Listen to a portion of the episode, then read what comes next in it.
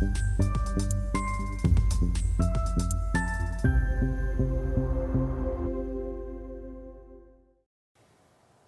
Bonjour, bienvenue sur Histoire TV dans notre émission Idées de placement, euh, où aujourd'hui c'est David Sexic, le, euh, le, directeur général et cofondateur d'une euh, SCPI qui a le vent en poupe aujourd'hui en ce moment. C'est Remake Live. David, bonjour. Bonjour Stéphane. Peut-être deux mots de présentation sur votre société, donc Remake Asset Management, et puis cette fameuse SCPI Remake Live. Bien sûr.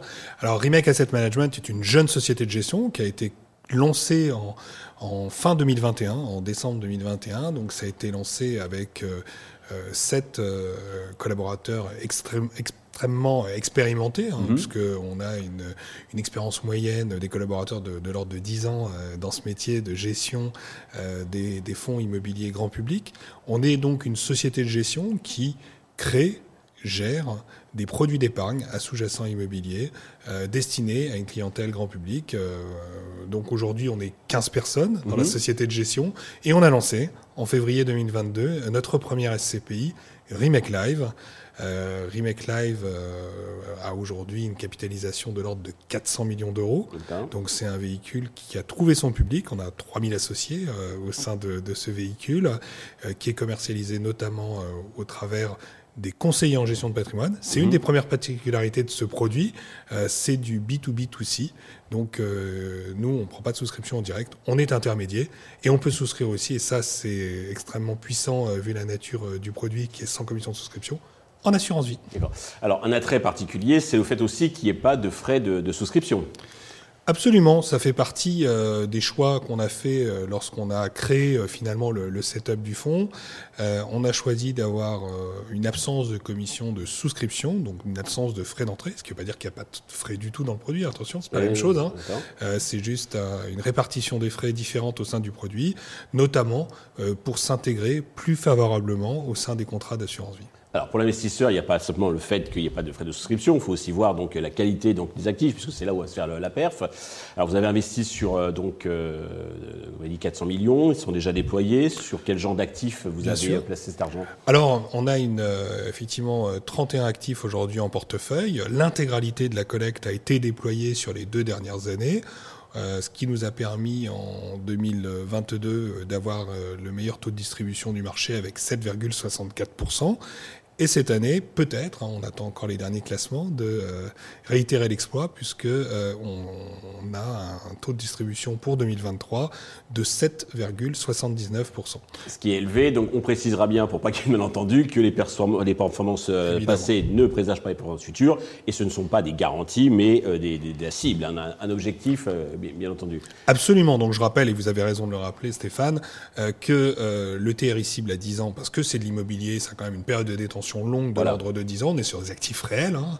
Euh, Avec des fluctuations de marché dont on va parler. Euh, voilà. Et, euh, là, on est sur un TRI cible de 5,9%. Mais en tout cas, sur les deux premières années, avec une performance globale de l'ordre de plus de 16%, on est en avance. Alors, il y a une autre, comment dirais-je, qui a un peu le vent en poupe. Comment, donc, Hirokozen, vous la connaissez, comment vous distinguez C'est-à-dire qu'un investisseur qui voudrait faire le faire l'arbitrage ou bien bah, peut-être mettre sur, sur les deux, qu'est-ce que vous lui diriez? Alors, je ne vais pas parler d'Iroco, qui est, Comment vous distinguez Qui est aussi euh, euh, un, très beau véhicule hein, qui est disponible dans le marché. Euh, nous, notre distinction dans la stratégie d'investissement, on a une approche qui est assez particulière puisqu'on on a une approche qui est foncière. C'est-à-dire que plutôt que d'aborder l'immobilier par le haut, on l'aborde par le bas. C'est-à-dire mhm. qu'on s'intéresse d'abord à la valorisation foncière de l'emplacement, sa possibilité d'appréciation dans le temps. Est-ce que l'environnement va évoluer autour de ce foncier euh, Est-ce que ce foncier va pouvoir intégrer la ville avec un grand V et donc se valoriser Et ensuite, on s'intéresse à l'immeuble et euh, à ses occupants, etc., etc. Donc, on a vraiment une approche très basique sur l'approche foncière en particulier. Et puis, euh, cette approche qui est doublée d'un type de gestion qui est opportuniste, puisque on fait aussi bien du bureau euh, que de l'hôtellerie, que euh, effectivement du commerce ou euh, de, l'activité. Donc on ne s'interdit rien. D'accord, diversifié, en termes d'activité et aussi de zone géo? Et de zones géographiques, puisque nous sommes investis aujourd'hui dans six pays, aussi bien au Royaume-Uni, en Espagne, aux Pays-Bas, en France, en Allemagne et en Irlande. Et, effectivement, on a une spécificité sur ce produit, une spécificité qui, qui nous est chère, qui est la suivante, c'est qu'on a 5 à 10% de la collecte de la SCPI qui est investie dans du social, sans attente de rémunération financière, sans attente de rentabilité financière, mais euh, sur la base de critères extra-financiers uniquement. Euh, donc ce qui nous permet par exemple d'avoir développé euh, près de 30 millions de, logements sociaux, d'avoir acquis dans des conditions financières de rentabilité assez faibles hein, finalement pour la SCPI un hôtel d'urgence pour femmes battues, etc. etc. qui permettent aussi... Ils gèrent quand même du revenu, mais pas au même niveau que... Exactement, ce sont des conditions de, revenus qui sont très faibles et surtout la, la, la, perspective d'acquisition, c'est-à-dire que le, le, process d'acquisition de ce type d'actifs euh, se fait euh, sur une grille qui n'est pas la rentabilité, mais vraiment une grille d'utilité. Est-ce que si on investit dans cet actif, ça va permettre d'avoir une utilité? Est-ce que ça permet de sortir une opération qu'un investisseur classique n'aurait pas fait parce que la rentabilité n'était pas au rendez-vous? Ben Nous, s'il y a une utilité sociale, pardon, on le fait. Après, il reste, quand même l'actif Pierre hein, pour, le, pour un potentiel donc, euh, futur, mais sur lui, c'est un hôtel social. Demain, ce sera peut-être un, hôtel de luxe, et donc là, la, valeur sera, sera tout autre. Euh, alors, bien sûr, on parle de crise immobilière. Comment euh, ça impacte euh, Live alors déjà, avant de parler de crise immobilière, parce que tout le monde a tendance à l'oublier, en fait, on est sortie d'une crise financière. Sauf que l'immobilier a une telle inertie qu'on est en train aujourd'hui de vivre une crise financière qui est déjà intervenue il y a 18 mois sur certaines classes d'actifs. Euh, il ne vous aura pas échappé qu'on a vécu une démondialisation. On est en train de vivre une démondialisation mhm. hein, avec euh, l'augmentation du niveau de vie de la Chine et euh, l'augmentation du coût de nos outils de production mondiaux, qui s'est doublé effectivement de la crise en Ukraine, la guerre en Ukraine. Tout ça a importé de l'inflation en Europe et cette inflation a obligé finalement les pouvoirs publics à intervenir au travers des banques centrales en augmentant les, taux, mhm. de manière massive et surtout dans des, proportions qu'on n'a jamais connues historiquement. Et qu'est-ce qui se passe? Eh ben, Ça a bousculé la hiérarchie des placements. Les placements se sont revalorisés euh, du jour au lendemain. On a le taux sans risque qui a augmenté considérablement. Et puis vous avez des placements réels qui, eux, euh, sont très très lents, ne sont pas forcément en mark-to-market, sont beaucoup plus lents de leur, leur, inertie euh, structurelle, eh ben, qui ne se sont pas adaptés tout de suite. Et on s'est retrouvé finalement avec des, des, taux sans risque supérieurs à la rentabilité de certains actifs immobiliers et donc euh, des clients, des investisseurs qui se retrouvaient mécaniquement en situation d'arbitrage. Est-ce qu'il ne vaut pas mieux que je sorte pour aller faire autre chose hein? C'est euh, l'opportunité, le, coût d'opportunité. Et qui dit arbitrage dans les actifs réels euh, dit problématique de liquidité. Et on a donc des fonds qui se sont retrouvés dans une situation... En, décollecte. En décollecte, et donc avec des problématiques de liquidité. Alors nous, on a, on a une chance... Il y a aussi la valeur des actifs qui a pu être dépréciée, puisqu'il y a justement ce, débat sur la revalorisation. Bien sûr, bien sûr, effectivement. Euh, Mais vous, comme vous êtes jeune, en général, la valeur de 2022 est proche de, celle d'aujourd'hui, je pense. Absolument. En immobilier, ce qui se passe, c'est qu'on est exactement comme dans le cas d'une classe obligataire. Les taux montent, les valeurs se déprécient, et donc on, s'est retrouvé dans cette situation dans certains fonds. Et effectivement, en plus de la problématique de liquidité, on se retrouve avec des sujets de dépréciation d'actifs. nous, on n'est pas concernés, euh, on, a eu un peu de chance quand même. Alors les autres, je suis sûr que ça va s'arranger, euh, il y a des perspectives favorables sur les taux. Mais en tout cas, nous, on n'a pas été concernés, on est rentré dans un timing de marché extraordinaire on est rentré. Ça a créé des euh, opportunités, j'imagine, parce que ceux qui avaient reçu bah, des collectes ne pouvaient pas se, positionner sur les, immeubles acquis. Évidemment, nous, on est arrivé dans un timing de marché où on investissait, on collectait avec des gens en face de nous qui, tous les jours, étaient en difficulté. donc, on a pu saisir des opportunités que nous n'aurions pas été en capacité de, saisir. Quand tout le monde voulait euh, acheter à dans d'autres, Dans d'autres conditions. Mmh.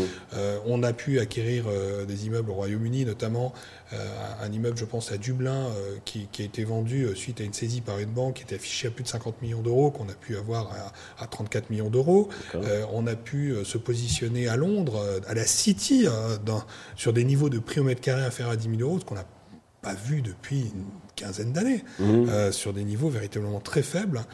donc là, effectivement, le malheur des uns fait le bonheur des autres. donc ça nous a permis, nous, de pouvoir développer notre stratégie foncière dans des lieux où effectivement initialement on ne pensait pas qu'on aurait l'opportunité d'acquérir du foncier en plein milieu de Dublin ou en plein milieu de Londres. Hein. C'est mmh. une opportunité extraordinaire qui est aussi défensive pour le portefeuille. Et puis, euh, pas de stock, pas de stock à gérer, donc effectivement, maintien des prix de part, puisque euh, nous avons euh, fait expertiser notre patrimoine deux fois cette année, une fois au mois de juin et une fois au mois de décembre, et il y a une variation sur le prix de part de l'ordre de, enfin sur, sur la valeur de reconstitution, c'est un peu plus technique, mais en tout cas c'est le terme dans une SCPI, mhm. euh, sur la valeur de, de l'ordre de 0,4%. Donc c'est le, le trait du stylo. Quoi. Ok, alors pour 2024, comment se, se présentent les perspectives? Bah, Les choses sont plutôt bonnes. Euh, se présente bien. On est dans un véhicule qui dispose d'un stock acheté au pire du marché. En tout cas, on pense que c'est le pire du marché avec 400 millions d'euros euh, achetés sur un rendement moyen de l'ordre de 7%. Donc on a du stock qui génère du rendement et qui va s'indexer. Et puis on a euh, devant nous des vendeurs encore en difficulté, donc des opportunités supplémentaires pour nous de faire augmenter notre patrimoine dans des conditions relutives pour le portefeuille et des perspectives, peut-être, on espère en tout cas, de revalorisation à terme du portefeuille, puisqu'on commence à parler dans le marché de baisse des taux. Euh, qui dit baisse des taux dit revalorisation de l'immobilier. Hein, euh, c'est toujours la relation inverse euh, propre à l'obligation. Et, donc, ça pourrait être un second moteur de performance pour Remake Live en 2025. Et voudriez monter à combien d'encours ou bien plutôt créer un deuxième véhicule? Alors, créer un deuxième véhicule, on y pense. les choses ne sont pas encore actées parce que créer pour créer, ça ne nous intéresse pas. donc, on, cherche à toujours innover et donc à créer un produit différenciant. D'accord. ce qu'on est en train de sur lequel on avance, mais ça, c'est pas tout à fait encore décidé. D'accord. Pour ceux qui sont intéressés, je pense qu'ils sont nombreux, donc euh, quel est le ticket euh, minimum et ça s'adresse à quel profil euh alors, les, conditions de, souscription dans, Remake Live sont très simples. Hein. Il suffit d'être intermédié par un conseiller de gestion de patrimoine. Et on est sur des niveaux d'accès très faciles, puisqu'il suffit d'accéder à partir d'une part et une part seulement, mhm. euh, donc 204 euros, vous pouvez acheter une part de Remake Live. D'accord. En passant par un réseau de CGP. Toujours. D'accord. Toujours chez nous. Parfait. Très bien. David, merci. Merci Stéphane, à très bientôt. Merci à tous de nous avoir suivis. Je donne rendez-vous très vite sur Investeur TV avec un nouvel invité.